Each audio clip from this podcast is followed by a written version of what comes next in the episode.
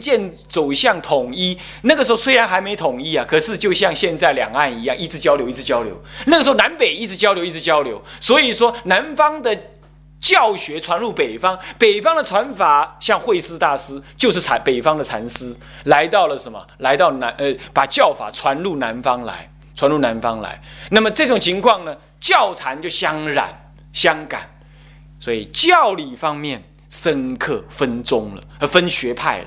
学派还不成为宗派哈。那么呢，在实修方面以及教理方面，南北也互相交流了。就在这种大环境底下，莫衷一是的情况底下，天台圣祖先学教，先学禅观，在北方，同时修学教理。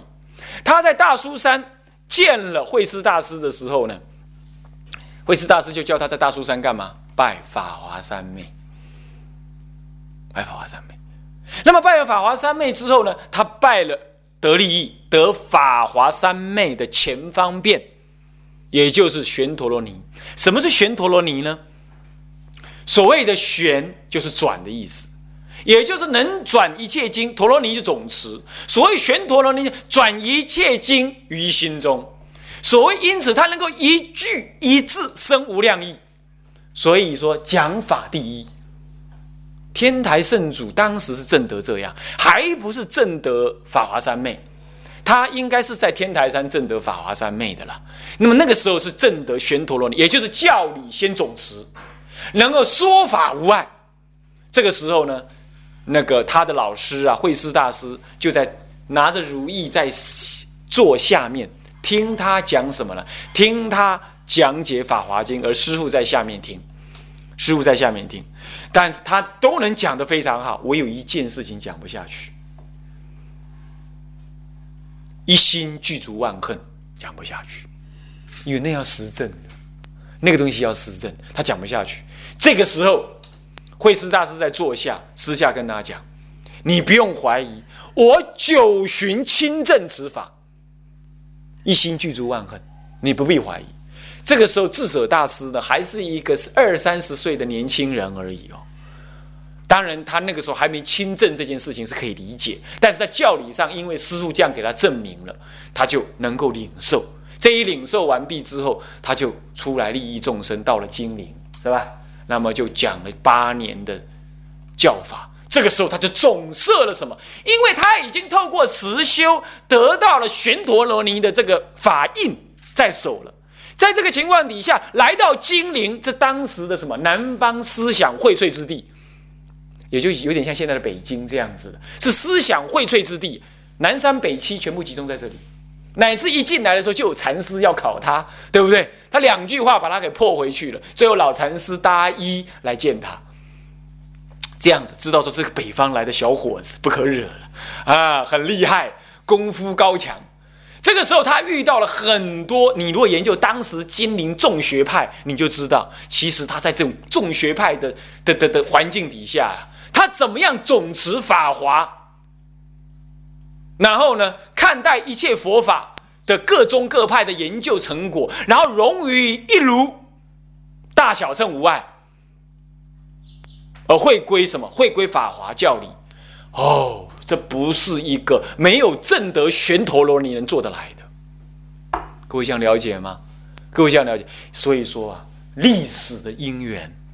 时代的因缘，再加上本身正德法华玄陀罗尼，全方便，以这三因缺一不可，成就圣主的智业的佛法圣业。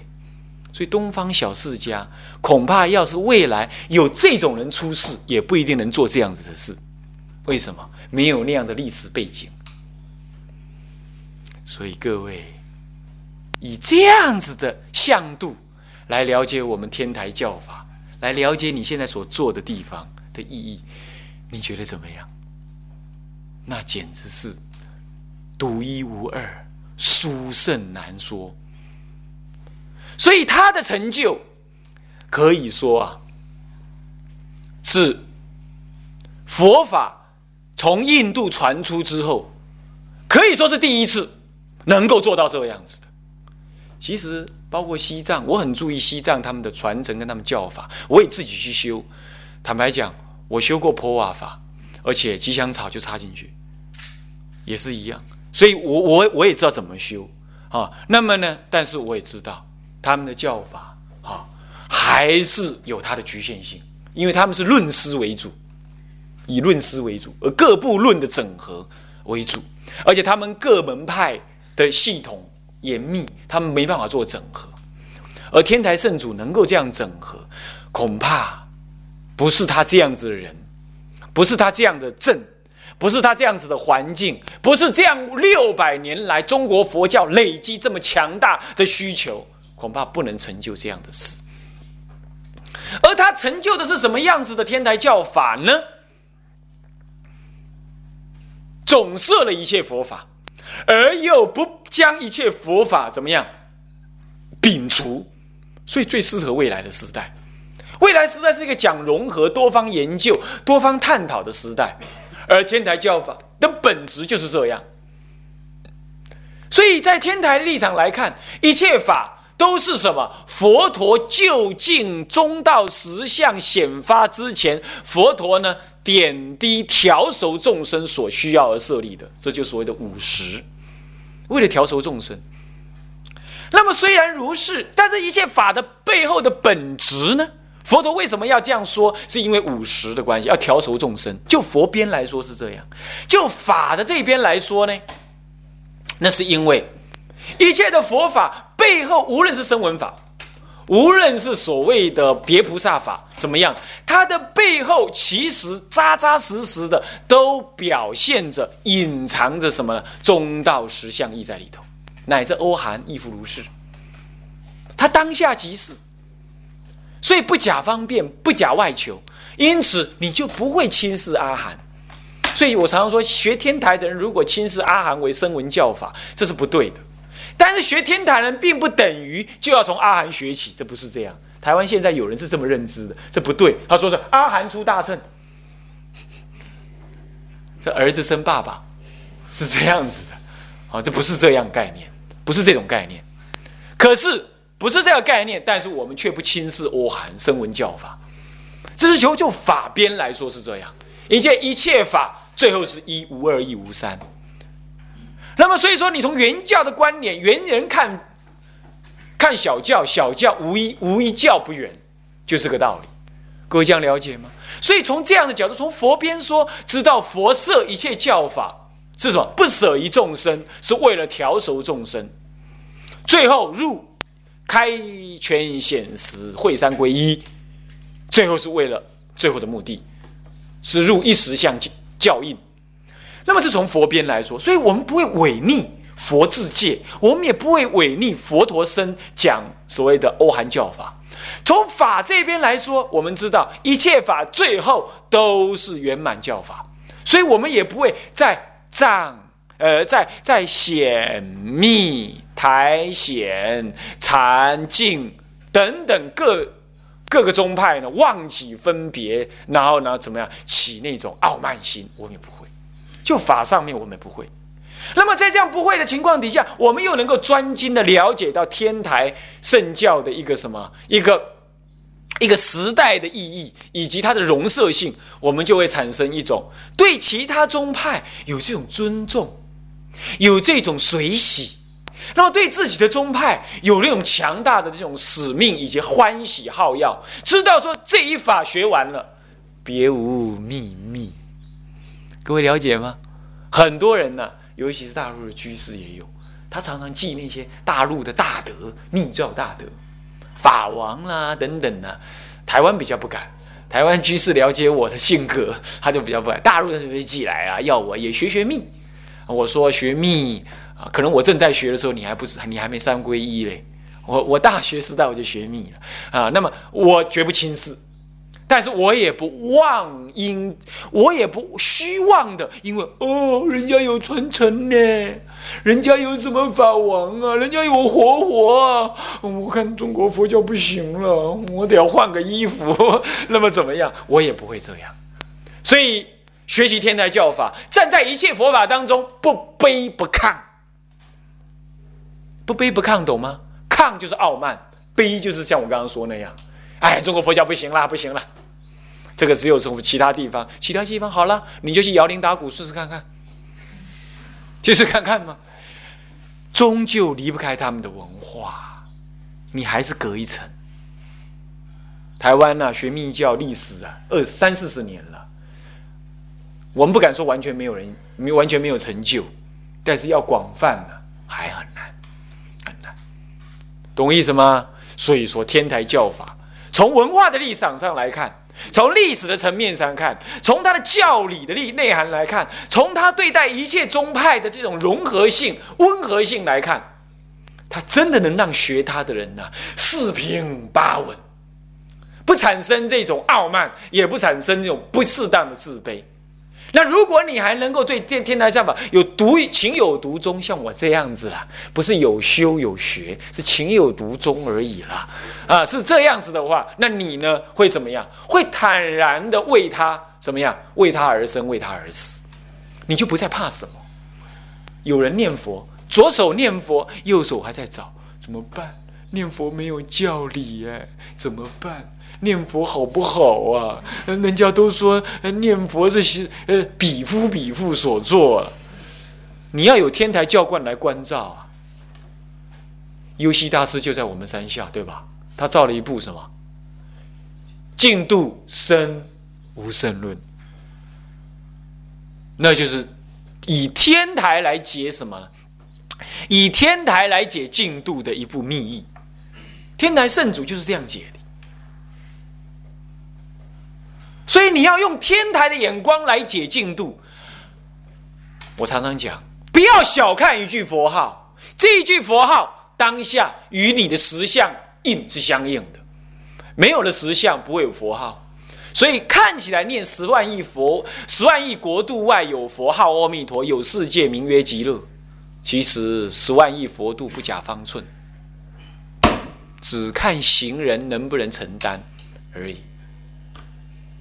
你敢承担吗？学了天台教法，你就敢承担。这是可以由理而入的。你还没开悟，你还可以由理来什么？来渐渐趋入。所以说，你看看学天台教法，于戒、于静、于禅等等，都能有它的什么利益。那，我们就在这实际上来说，戒律南山律宗为主，对吧？南山律你翻开来看。不是引法华，就是引涅盘为主。那么解南三律最好的是谁？林芝律师，对吧？将将好，他就是我们杭州天台门下的人。林芝是啊，他呢学天台教观的。好，我们再来看看那个写《永嘉正道歌》那位谁呀？永嘉玄觉大师。是不是？啊他的师兄玄朗就是天台的什么？不，第几组哦？第六，呃，第六的样子哦，好像是第六啊，第几组？啊，查一下了。他就天台的祖师，而他自己玄觉大师呢，学天台三十年。禅宗的祖师，主要的中国禅的祖师六祖出世，他学三十年，有醒。开悟了，去他那里绕一匝，对吧？正席一正，这哪来的家伙这么样傲慢？就一对话之后，一宿而一宿而绝。其实当下对话就开悟了。开悟之后，他立刻就要回来，对吧？回来，他跟他讲：“何不住一宿？”所以叫做一宿绝。各位，三十年天台教理一研究，直接跟天，直接跟禅宗的开宗祖师一夜对话。彼此印证，代表什么意思？中国的禅法的悟境，跟天台教理的悟境其实是相合的。所以后代的禅师们老是说：“哎，你们这学天台的固执堆里头钻钻，没有错，是因为他不修。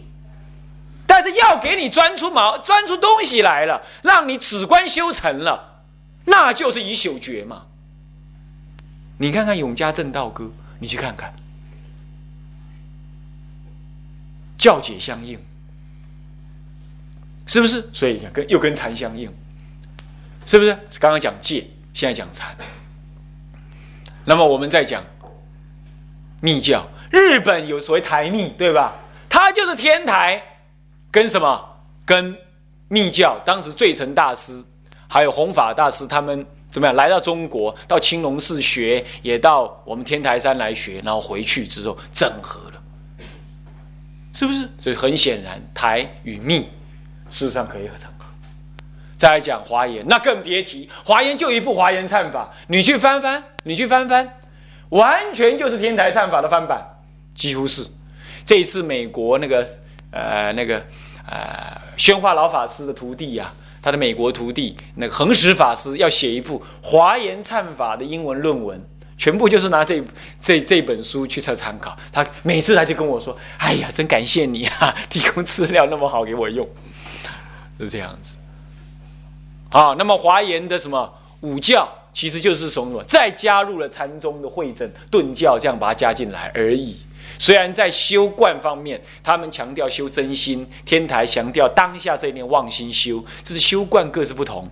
天台望华严是认为它是一个藏通别，是属于别教里头的啊教理啊。那么呢，就华严经来说的话，虽然是原教，但是代别。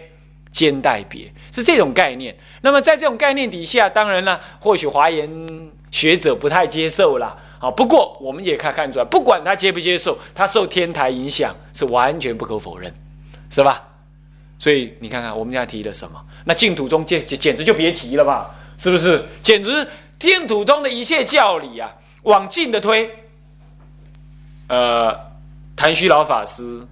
呃，不，地贤老法师学天台弘扬净土，弘那印光大师更是明显，是教学大，在教学天台的更是明显，是吧？然后再往前推，偶主是不是这样子啊？更往前推，你说，哎，不用推了啦，随便你找一下那个什么宋代前后以来的那些讲解进进度中的，讲的有内容的，华严固然有，天台有其多，是不是这样子啊？